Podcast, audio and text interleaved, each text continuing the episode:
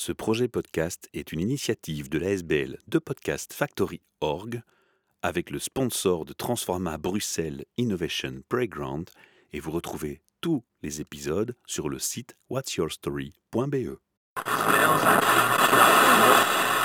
You're listening to the Podcast Factory. Bienvenue pour un nouvel épisode, le podcast high-tech Belgique. Aujourd'hui, face à moi, je reçois Sébastien de Grau. Bonjour.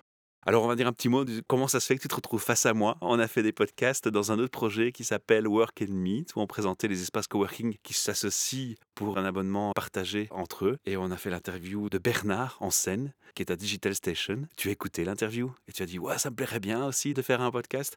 Sauf que moi, par rapport à ce que tu fais, je t'ai pas repris dans les thèmes RH et autres. On a plusieurs projets en cours j'ai pensé que c'était vraiment très bien de t'inviter pour notre projet qu'on redémarre après une longue pause, hein, puisqu'on a commencé le podcast High Tech en 2007. On a fait quelques années de pause et on le reprend en 2022. Tu vas être un de mes premiers invités, podcast High Tech Belgique, Cocorico. Merci Sébastien. On va faire un petit mot de présentation sur qui tu es, sur ton parcours, que les gens sachent un peu euh, qui ils ont au micro avec nous. Qu'est-ce que tu as fait comme études? C'est quoi ton rêve d'ado à la limite? Et puis on va passer directement dans le corps du sujet tech, la technologie des objets connectés. On va en parler aujourd'hui, avec aussi une petite touche éthique à un moment donné. Je ne vais pas tout dévoiler maintenant, je vais te laisser la parole pour te présenter en quelques mots d'abord. Merci Michel et merci Bernard hein, pour l'introduction. Je suis un papa passionné avec un petit garçon, une petite fille et une superbe maman. Mon background est plutôt vente, vente dans la télématique. J'ai fait 15 ans de tracking machine to machine pour tracer les véhicules pour le secteur de la construction. Avec des études dans le commercial économie, bon, c'était un peu logique de rentrer dans l'IT, l'informatique. Et de cette façon-là, je suis arrivé dans les objets connectés.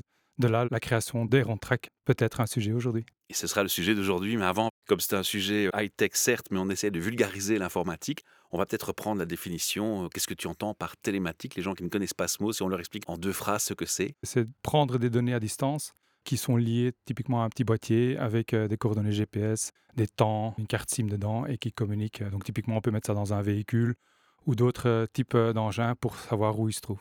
Alors moi je connaissais un peu parce que j'ai eu la chance de travailler dans les télécoms pendant 15 ans et j'ai d'ailleurs fait du support à une époque pour le machine to machine. C'était un opérateur où on parlait euh, des frigos connectés par carte SIM pour donner une alarme, le frigo est tombé en panne, il faut réagir. Et c'est logique en fait parce que dedans il y a plein de produits qui peuvent être des grosses pertes sèches pour l'entreprise. Mais depuis ça a beaucoup évolué on parle maintenant de l'arrivée de la 5G avec encore plus d'objets connectés. Où est-ce qu'on en est maintenant? Alors, du frigo connecté au camion, il y a des choses qui paraissent logiques pour monsieur et madame tout le monde. Qu'est-ce qui est un peu plus surprenant maintenant? Qu'est-ce qu'on arrive à connecter comme objet? On a vu les parkings aussi récemment, avec des petites lampiottes qui s'allument quand la place est occupée. Mais on n'est peut-être pas forcément connecté là encore, si? Ben, C'est filaire encore. Quand on fait du indoor, on peut faire avec du Wi-Fi, comme vous avez à la maison. Et vous pouvez connecter facilement ou du typique du mesh, hein, que le Wi-Fi se passe entre Wi-Fi. Mais donc typiquement, ce qu'on remarque sur les années, c'est que tout devient plus petit. Les données sont, on les, les met aussi plus petits et en même temps, au niveau de la communication et donc la bande passante, on essaye d'être aussi plus petit, justement pour pouvoir connecter plus. Et typiquement, dans ce que nous on fait, on connecte des foreuses, des visseuses, etc. Donc avec une petite pastille, une pièce de 2 euros qui permet donc de communiquer avec des smartphones, par exemple, typiquement. Quand on prend le passé il y a 10-15 ans, on avait besoin d'une batterie externe, on avait besoin d'un module plus gros, un gros GPS, etc. Et aujourd'hui, on peut, avec une petite batterie CR2032, donc ce qu'on met dans les télécommandes, ben, pouvoir connecter du petit matériel. Quel est l'intérêt, vont me dire certains auditeurs, de connecter une foreuse ou une perceuse avec son smartphone? Je fais l'idiot exprès, hein, je, connais un peu la réponse. Et tu as bien raison. L'intérêt dans ce que nous on fait, on est très euh, axé sur un secteur qui est la construction. C'est pour mieux gérer, plus facilement gérer d'une part l'inventaire, mais également il faut inspecter ces outils-là pour la bienfaisance euh, de l'ouvrier, hein, pour la sécurité et naturellement pour éviter le vol.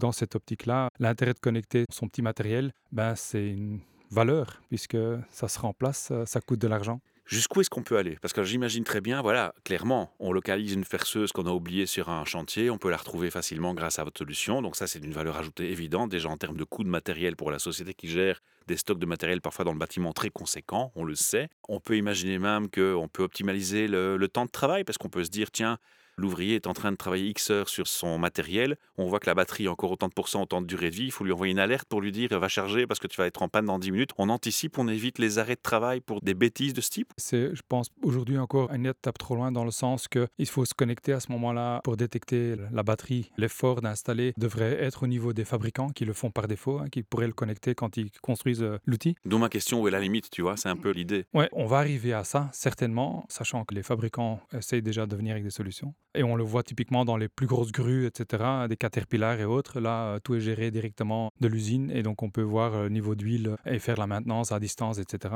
Donc au niveau de la foreuse, on peut détecter le temps d'utilisation. On peut voir si on l'utilise de façon optimale, si on l'utilise, si on ne laisse pas dans la camionnette pendant 5 jours sans l'utiliser.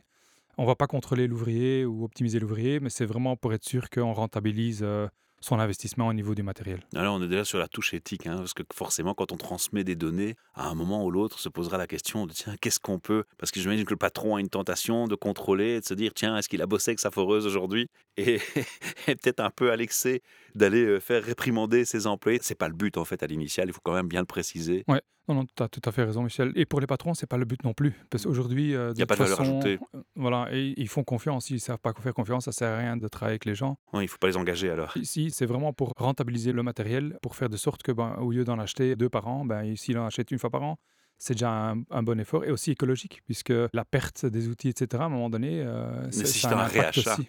d'accord. Donc c'est surtout pour vraiment tracer l'outil et pas nécessairement suivre. De toute façon, dans ces sociétés-là, ils ont déjà du tracing, du télématique sur les véhicules.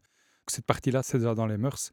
L'outillage, c'est que bénéfique. Alors maintenant, on va vraiment se pencher un peu plus sur la société pour laquelle tu travailles. Rappelle-moi le nom. Heron Track. Heron en ancien grec veut dire outil, et donc on traque l'outil. Elle existe depuis combien de temps? On existe depuis début 2019, donc une jeune start-up. On est basé à Charleroi. On a une équipe de 8 personnes qui bossent, dont une grosse partie dans l'informatique et des développeurs. Et vous êtes chez Digital Station Et on est chez Digital. Ah, voilà. Recoucou Berlin. On fait partie de la communauté, puisque bon, voilà, l'esprit coworking, Michel, je ne vais pas te l'expliquer. Non, tu, non, tu es je suis convaincu en premier. Donc euh, c'est chouette. Et il y a l'interaction avec les autres sociétés. Ça, ça fit bien dans la jeune entreprise qu'on est. On sait que par le nom, on parle d'outils connectés, mais l'outil, c'est un mot qui peut être pris au sens très large aussi. Pour moi, une voiture électrique, c'est un outil un outil de déplacement. Et il y a des cartes SIM dans les voitures électriques pour te localiser, aussi la voiture, pour te dire aussi où on est la, charge de ta batterie, des tas de choses comme ça. Alors, c'est pas le sujet de ce podcast, mais de nouveau, la même question, où est la limite dans ce que vous proposez à vos clients? Qu'est-ce que vous focalisez vraiment sur le pur outillage dans le bâtiment, comme tu l'as dit au début, ou vous êtes amené à parfois avoir des demandes qui vous arrivent et vous dire, bon, on va élargir le champ du, possible, se documenter, ou vous préférez plutôt rester sur une expertise qui vous est propre Comment vous positionnez par rapport à un marché qui est quand même très évolutif avec beaucoup de concurrents, je pense? Oui, tout à fait. C'est une très bonne question, Michel.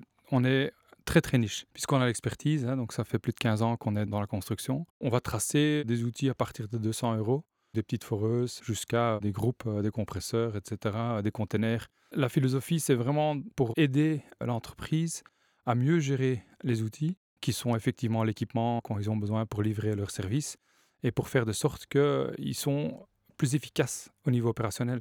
De ne pas avoir des pertes, genre euh, ils ont une carotteuse qu'ils ne mettent pas dans tous les camionnettes, ils doivent la demander. Et puis il y a une équipe qui la prend. Et puis il y a une autre équipe qui passe. Ah, t'as la carotteuse, passe-la moi. Et puis il y a un autre qui passe. Et donc le magasinier, il ne sait plus qui l'a. Et puis à un moment donné, on a besoin d'une carotteuse. Ah, mais elle doit être chez Pierre. Ils appellent Pierre, mais non, c'est Michel. Et on sait que l'humain n'est pas forcément le plus discipliné pour encoder les fichiers Excel ou les tools online pour dire où est la foreuse à tel jour, telle heure. On a tout à fait automatisé ça. Et justement, basé sur l'expérience, on voyait que les gens ne voulaient pas badger dans les véhicules pour leur mobilité et pour les payes. C'est là qu'on a développé le fait de pouvoir détecter par présence des objets via le smartphone de l'ouvrier avec l'application et avec les petites puces qui sont sur les outils et sans qu'on doit demander, un peu comme le, le, main libre dans votre véhicule, vous rentrez dans votre véhicule, Bluetooth est allumé et vous pouvez téléphoner. C'est un peu la même philosophie, Bluetooth est allumé, vous passez à côté d'un outil, Track détecte et envoie l'info. Et pour cette façon-là, on ne doit pas demander à l'ouvrier de scanner, de remplir des Excel comme tu dis bien. Je voudrais quand même revenir sur les objets, la taille des outils. Est-ce qu'on imagine aussi des outils, alors moi je ne connais pas tous les outils du bâtiment, mais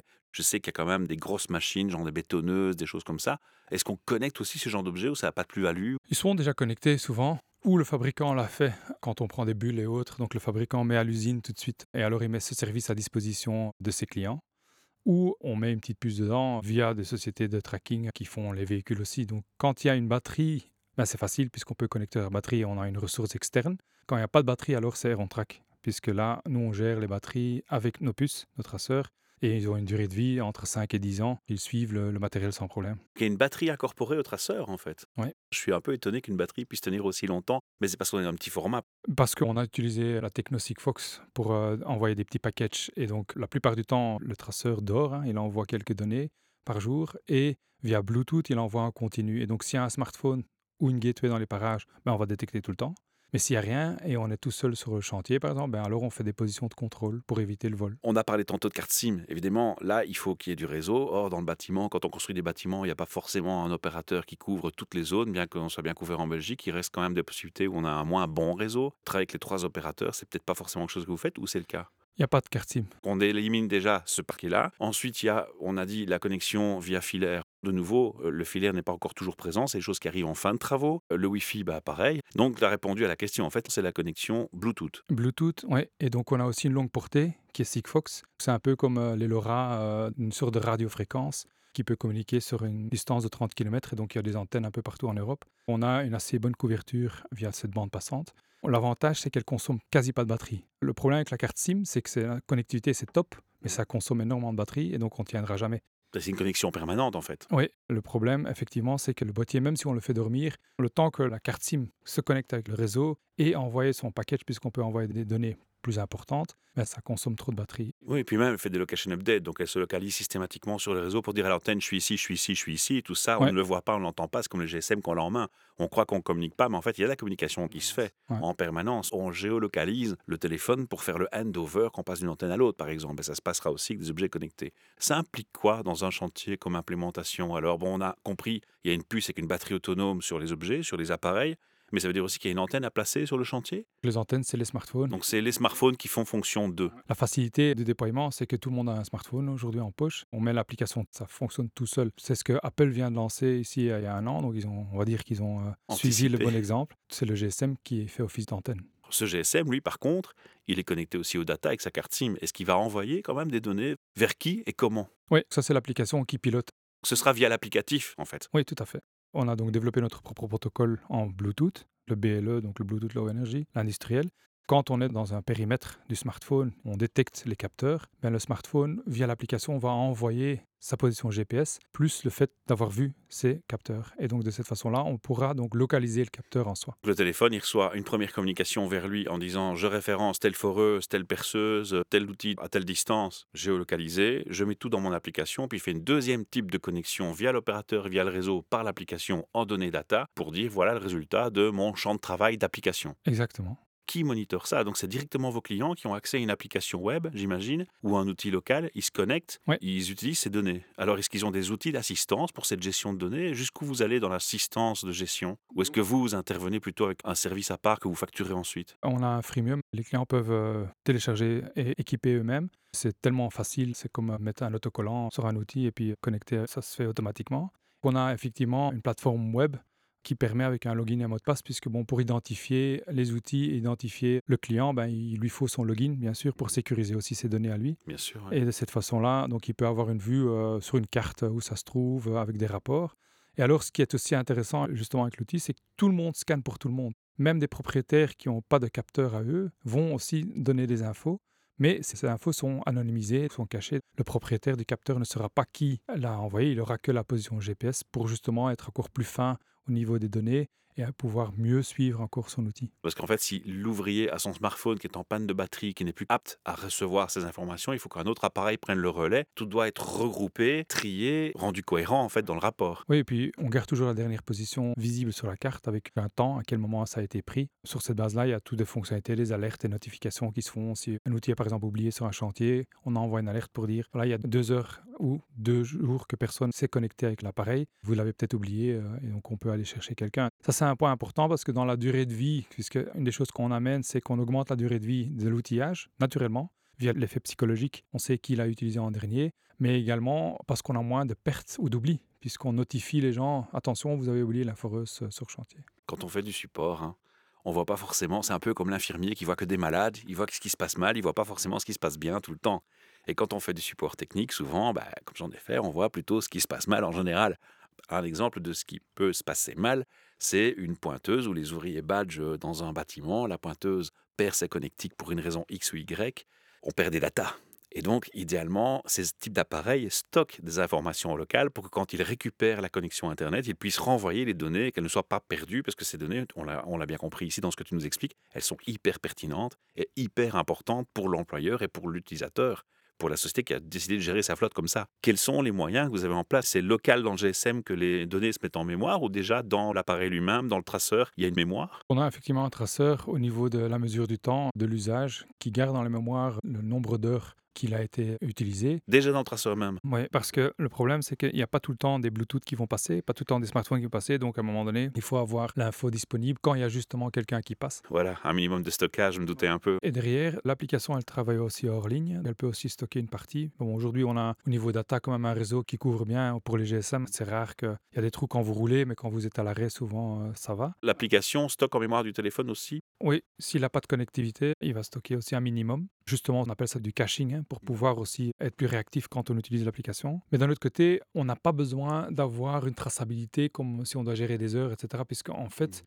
ce qu'on veut, c'est savoir est-ce que l'outil a été sur chantier et surtout où est le dernier endroit où l'outil a été, au cas où si on a oublié ou perdu.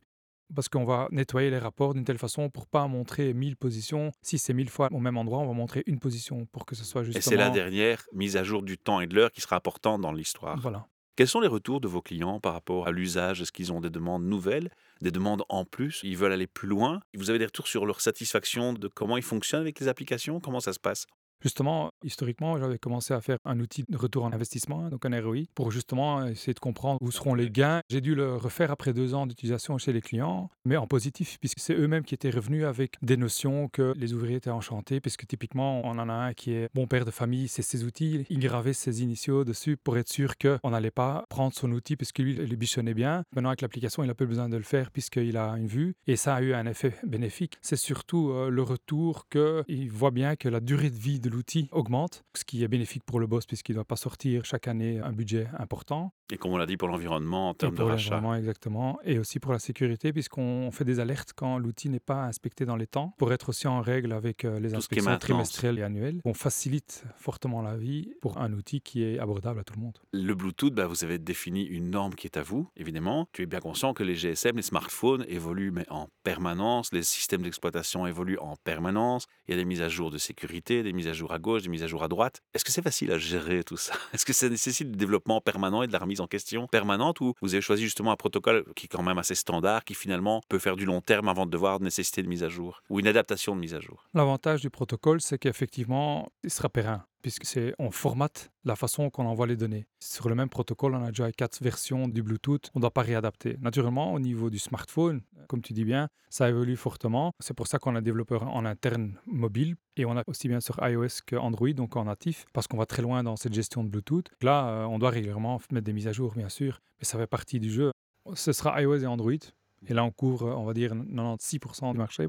Mais on veut leur laisser vraiment la liberté totale. Et souvent, il y a le management qui aura peut-être des iOS et le terrain aura peut-être des Android ou vice-versa. On veut vraiment laisser la, facilité aux gens. Et surtout, par exemple, en Hollande, ils sont déjà fort occupés avec Bring Your Own Device, hein, donc la possibilité d'acheter leur propre GSM. Ils reçoivent un budget. Et alors, justement, si tu veux avoir une application qui tourne aussi pour eux, il faut laisser la liberté. Évidemment, tu connais la différence entre les iOS et, et ce qui est Android. La politique est très différente. Les uns sont focalisés, toi qui aimes bien la sécurité, sur la sécurité à tout prix, et tu dois montrer que pas de blanche pour passer. Les autres sont vachement plus souples. Alors là aussi, on a une question qui est à la fois éthique et technique. Comment est-ce qu'on fait pour être sûr qu'on va pouvoir protéger les données quand on sait qu'un smartphone, bah, si l'ouvrier il installe des applications un peu... euh, comment est-ce qu'on gère la sécurité dans ce niveau-là des infos? Donc, je veux dire, la sécurité, mis à part l'application, elle est via l'encryption des données qui sont Voilà, donc passées elles sont avec, euh, ouais, avec le login. Mais je suis tout à fait d'accord avec toi et c'est une de mes frustrations. iOS, c'est très carré. Il faut une mise à jour et donc c'est bien, bien notifié à l'avance et on peut euh, faire de sorte que l'application soit compatible. Et ils testent avant que tu puisses la mettre sur le store. Les autres, ils changent des trucs qui te préviennent même pas et en une fois, tu dis, oh zut, et il faut euh, vraiment rapidement mettre à jour. Bon, après, avec eux, tu peux les mettre vite à jour puisqu'il n'y a pas de check, pas de contrôle de leur part et tu mets comme tu veux. Aussi longtemps que tu fais pas des méchancetés, ils vont te laisser, mais naturellement, si tu brûles une fois, là, ils vont te blacklister. Et iOS, ils te laissent pas passer. On est rassuré pour les utilisateurs, c'est crypté, ces données sont cryptées, donc vraiment la sécurité, elle est déjà ancrée dès le départ dans l'encryptage, et forcément, dans ce qui est transmission de données, c'est aussi cadenassé. quoi. Tout à fait. Le côté éthique de la discussion qu'on va avoir aujourd'hui pour clôturer ce podcast, c'est ces fameux droits à la vie privée. Tu as déjà rassuré pas mal dans cette interview en expliquant qu'on ne trace pas les gens, on n'identifie pas les personnes, donc c'est déjà un très bon point. Maintenant, je veux dire, si on a vraiment l'esprit mal tourné, le patron, il a son inventaire, il a son matériel, il sait très bien à qui il a donné tel type d'instrument, il peut très bien même tenir un outil web avec euh, telle référence euh, email GSM, c'est un tel qu'il a, telle référence matérielle, c'est un tel qu'il a. Vous faites quoi par rapport à ça, par rapport aux clients? Vous leur demandez d'être... Euh, délicat sur l'approche ou vous ne vous en occupez pas? Parce que vous, vous assurez l'anonymat, oui, mais au-dessus, vous n'avez pas dû. Non. Naturellement, chaque application, quand elle est lancée, elle doit respecter en Europe des règles, hein, comme le GDPR ou RGDP. L'utilisateur valide qu'on peut utiliser la localisation de son smartphone et qu'on peut avoir des données via Bluetooth. Hein, donc ça, c'est pour être en règle. Mais après, ce qui est important, c'est qu'on va donner des positions à l'outil. On peut avoir un outil qui est vu par 10 personnes. On ne va pas donner l'email euh, du smartphone, etc. Tout ça, c'est caché. C'est uniquement, elle a 10 positions dans le même endroit et on pourra voir effectivement si c'est un ouvrier qui fait partie de la société, on pourra voir que lui, là aussi, entre ces 10, fait cette position-là. Le but n'étant pas de suivre qu'est-ce qu'il a fait, qu'est-ce qu'il a mangé le midi, à quelle heure il est rentré le soir, etc. Puisque c'est quelque part l'outil qui peut être parfaitement vu par d'autres collègues, par un contremaître qui passe, par une autre personne, une autre société. La mise à jour de la dernière position peut être une position qui n'est pas la sienne. Alors l'email, hein, pour une petite anecdote, pour ceux qui ne connaissent pas, c'est un numéro unique propre à un matériel, un peu comme une MAC adresse pour un PC, mais pour les smartphones. Et ça suit des règles. Et en fonction de l'email, on peut déterminer avec les premiers chiffres la marque, le modèle, et ensuite un chiffre unique voilà, parenthèse étant faite, on va parler du futur. Quel est le futur de la société pour laquelle tu travailles? Vers quoi vous penchez comme analyse? Quels sont vos challenges à venir? On veut sortir de notre petit pays. On a déjà des initiatives en Allemagne, en France et en Hollande, mais donc on veut accélérer maintenant, donc d'aller vraiment prendre l'Europe avec la solution et vraiment devenir le leader pour la partie construction et l'outillage. C'est tout le bien qu'on vous souhaite en tout cas et c'est super sympa de m'octroyer ton temps et ton partage. Par rapport à la concurrence, elle est acharnée dans le secteur, elle est difficile à gérer? Ou c'est quelque chose qui est relativement correct, il y a de la collaboration entre les gens, on comprend que c'est plus intéressant de travailler ensemble que l'un contre l'autre. La bonne nouvelle, c'est qu'il y a la concurrence, hein, ça veut dire qu'il y a de l'attraction, hein. il y a une demande du marché. Il y a deux types, il y a les fabricants, les Ilti, Bosch, DeWalt et tout ça, qui ont leurs propres solutions, mais ils ont très focus sur le matériel naturellement et le service autour du matériel. Et puis on a des boîtes comme nous qui proposent et où on est plus sur aider les sociétés. Donc nous, on est très niche, les autres sont souvent généralistes, tout ce qui est outils, ils vont tracer. On veut donner, vraiment aider les sociétés à être plus efficaces dans ce qu'ils font, et pas devoir se soucier pour l'outillage. Mais on ne travaille pas ensemble. Ça, c'est clair que la collaboration, c'est pas évident. La petite histoire, l'anecdote, c'est que historiquement, moi, j'ai une société dans le télématics. Toutes les sociétés télématiques qui étaient concurrentes dans le passé sont maintenant, la plupart sont partenaires. Donc, j'ai trouvé euh, des moyens de collaborer avec eux euh, et donner une valeur ajoutée vis-à-vis de notre outil qui est très, très euh, spécifique, une couche supérieure à leur, leur proposition. Ça, c'est un peu le chemin atypique, mais a priori, les concurrents, ils se donnent pas des bisous. Hein. Pour une petite métaphore un peu geek, tu es le cinquième élément, c'est ça? Ça serait beau, ça, oui. en tout cas, je te remercie infiniment infiniment pour ce partage de ta passion qu'on ressent fortement. Merci d'avoir pris le temps d'expliquer à nos auditeurs ce que tu fais, puis que ces solutions existent, parce que je pense que certains n'en ont pas conscience. Est-ce que tous les ouvriers ont conscience de ces outils qu'ils ont, euh, qu'ils sont connectés ou pas forcément? Quand c'est le cas, euh, le patron le dit, ah, justement pour avoir l'effet psychologique positif. Ah oui, puis dans l'application sur smartphone, donc forcément ils sont au courant. Oui, je suis sûr qu'il y a plein de sociétés qui ne savent pas que c'est possible. Hein. On va donner l'adresse de ton site internet pour qu'on sache comment te contacter. Le site web c'est Erontrack, donc H-E-R-O-N, track, T-R-A-C-K, en un mot, Et on invite les auditeurs à aller visiter ton site et un peu être curieux, aller voir ce qui se passe. Parlez-en autour de vous, puisque tu partages tes connaissances, ta passion gratuitement. Je crois que la moindre des choses qu'on peut faire pour toi, c'est de partager ce podcast, le commenter et en parler autour de ça. Ça te fait un peu de pub et c'est toujours quand même bien sympa à prendre. Merci, merci beaucoup, Michel. Alors, si vous avez des questions sur ce podcast, sachez que nous sommes chez Vodio. Et chez Vodio, la particularité, c'est que vous pouvez réagir à ce podcast en laissant un message vocal et on pourra reprendre votre voix si vous le souhaitez en répondant à vos questions qu'on pourra soumettre à Sébastien si ça le concerne directement. Merci pour votre attention, on se retrouve pour une prochaine capsule aventure high-tech très bientôt. Au revoir. Au revoir. You're listening to the Podcast Factory.